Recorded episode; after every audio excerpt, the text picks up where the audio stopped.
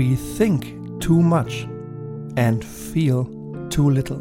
What do your people need from you when you lead them? I think they need three things orientation, motivation, and connection.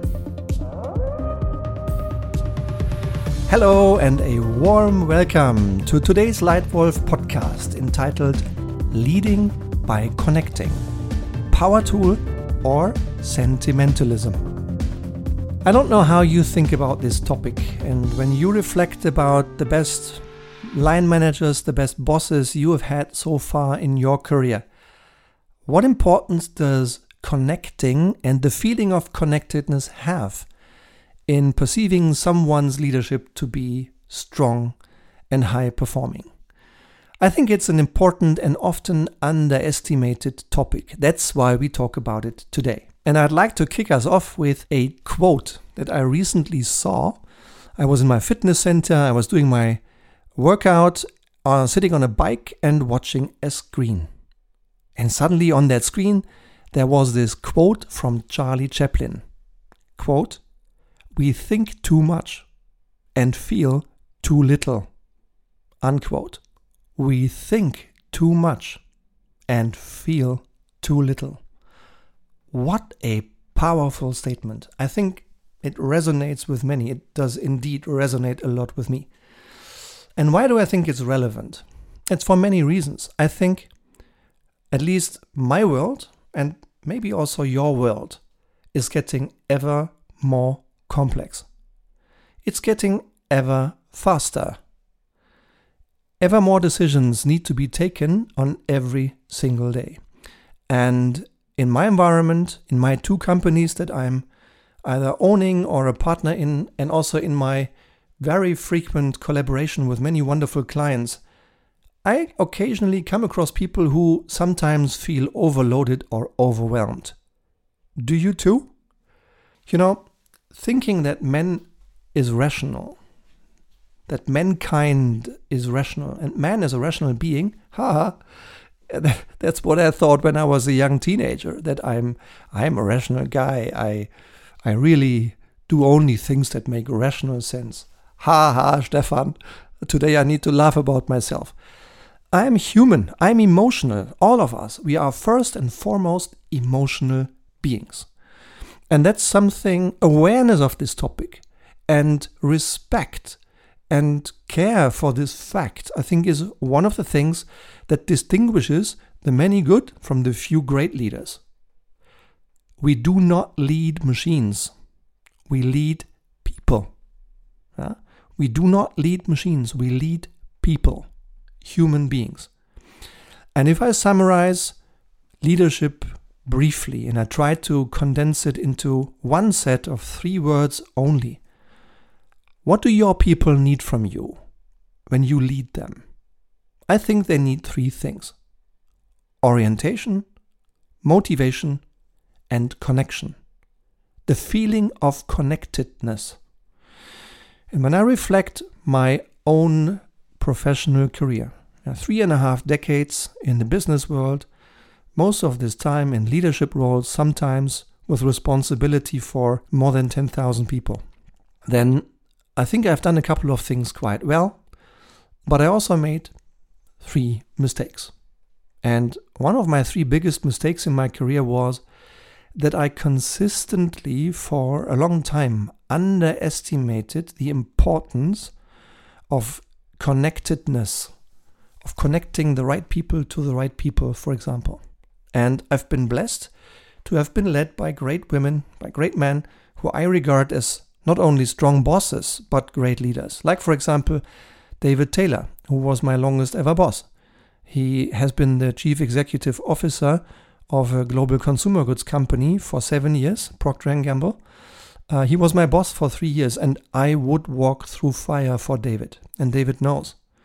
David knows that I'm sharing this. Uh, um, occasionally sharing this also here in the, the Leitwolf podcast. And why is that? Why do I say this about a boss of mine? Well, because he did that. He managed to consistently lead me by connecting. He was clear with me, don't get me wrong. He was clear. And I was clear when, when he was not satisfied. Um, but he always led me by connecting. He always gave me more energy than he took away from me in any single meeting that we've had.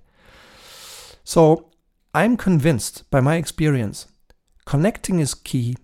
And it's not only connecting factually or connecting rationally, like connecting a cable, but also connecting emotionally, connecting feelings, because we are human beings. And how do you do that well now? How do you connect with another person as a leader? How do you do it? And I've brought just three ideas for you, for you to maybe consider. Tip number one be attentive. Always. Yeah? Be attentive. Always. Only if you are open can you perceive others. Yeah? A great quote that I truly love, a quote from a wonderful musician, Frank Zappa. Yeah? He once said, quote, Your mind is like a parachute. It only works when it's open. Unquote. So another way of confirming the importance of being attentive at all times. And maybe you know this feeling from your own daily leadership routines, from the pressure that sometimes also occupies you and me. This feeling of, I have someone sitting in my office, I have someone sitting in my Zoom meeting or in my Teams meeting, but you are still thinking about the last conversation, or you are already thinking about the next one because it's so critically important. But with that mindset, you cannot really work well. You cannot really impact others or the business or your organization. You cannot lead like that. In order to lead well, and to me, leadership means helping others do what's right, you have to be in the now. So, tip number one always be attentive. Tip number two do not send any stress signals do not send stress signals. Two examples. While I, of course, acknowledge there is a great life on this planet while hating football or while not liking football at all, perfectly fine. I happen to be interested in the sport, and I've just yesterday read a nice interview with David Alaba. David Alaba is a player who for 10 years played for Bayern Munich and since about two years is now playing for Real Madrid. And today is May 27, 2022. So tomorrow there will be the Champions League final, Real Madrid against Liverpool FC. And in that context, David Alaba was interviewed in the German Kicker magazine and talked about Carlo Ancelotti, his coach. One of the most successful coaches in European football. And he was asked, Now, David, what makes Mr. Ancelotti so special? And his response was, He is always calm. He is always cool, particularly when the going gets tough. Yeah? So apparently Carlo Ancelotti possesses this skill to not send stress signals when everyone around him has more than enough stress anyway. And the second example comes from one of our transformation programs with our company. Uh, a few years ago, 2017 to 2019, my team and I were invited, and we had the pleasure to support a global business with a Swedish DNA, uh, about 120 leaders through a two years transformation program. And in one of the programs, in the follow up, a wonderful lady a great Swedish top manager named Agneta said, You know, I just decided to not send any stress signals. Unquote. And I stopped the course and I went like, wow, Agneta, what a powerful thought. What a powerful lesson, right? So she calms herself down. She calms her mind down. She goes into meetings prepared. She has a break in between meetings. She calms her body and her mind down before she comes in meeting people. And then she sends signals of calm and she does not send stress signals. And my tip number three listen properly. Listen properly. Be in the now. be in your own thoughts with the other person, not in your thoughts from yesterday, not in your thoughts about tomorrow. Don't be in your own thoughts alone. Be with the other person. Be with the other person now. And then be happy. Look forward to this conversation. Because it is well possible that if you listen well, you will get great value out of this conversation. The value that this other person will share with you. Particularly if it is surprising to you. Particularly if it contradicts the way you've been thinking about running your business so far. Maybe she or he brings an idea to you that helps you grow, that is better than anything you have ever done before in leading your people and in leading your business. You may learn something incredibly valuable new, but only if you listen. As long as you talk, you will not learn anything new. As long as you talk, you will only hear what you know already yourself anyway. So, stop talking. Start listening and listen properly. And do not just listen to what the other person says, but feel what she or he means. That is at the heart of the third of three different ways of listening.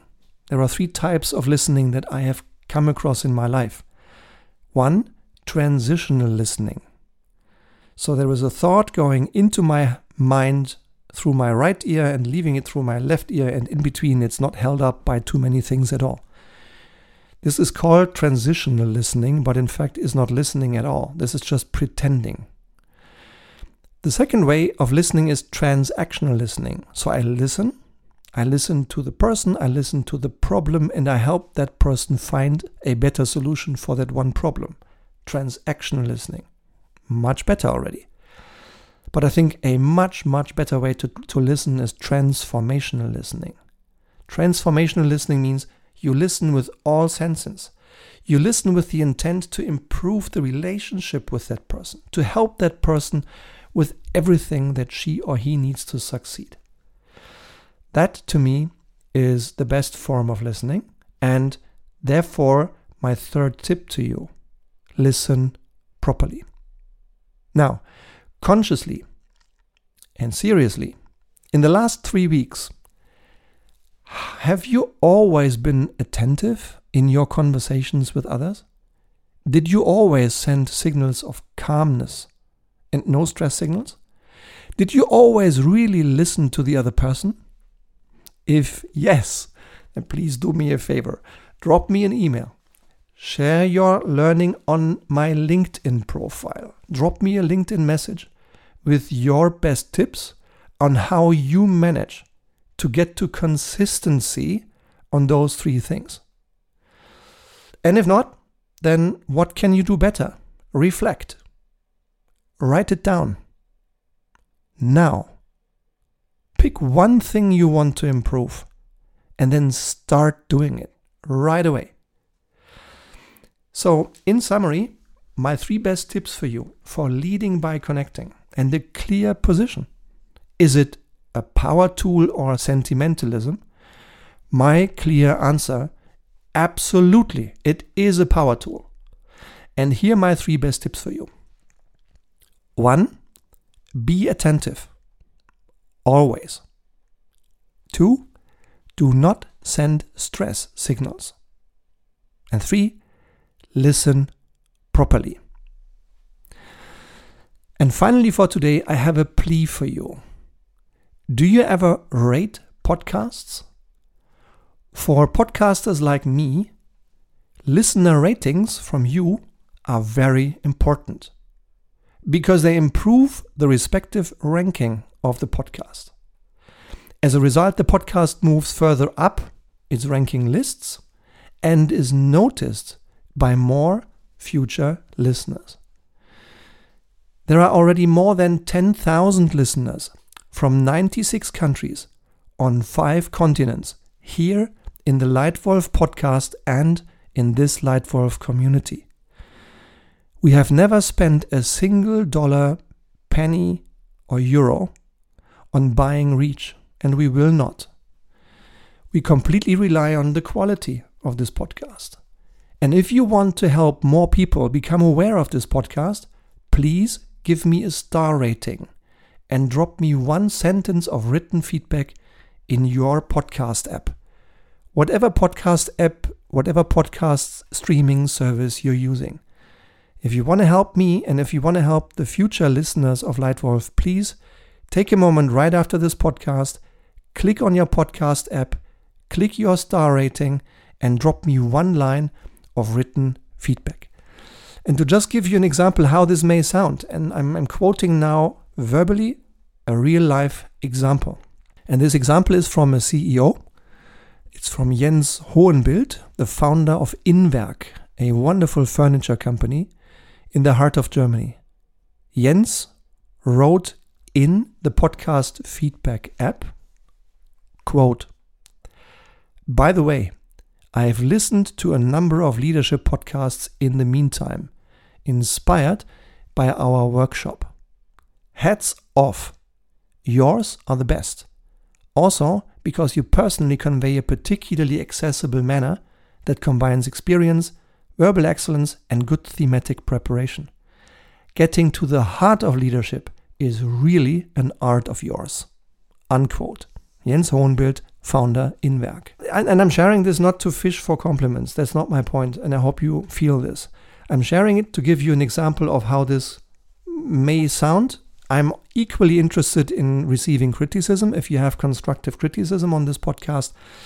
Either way, you would really help many others and me if you just took a minute, drop your star rating, drop one line of feedback, and I would highly appreciate it. Thank you for your time already in advance.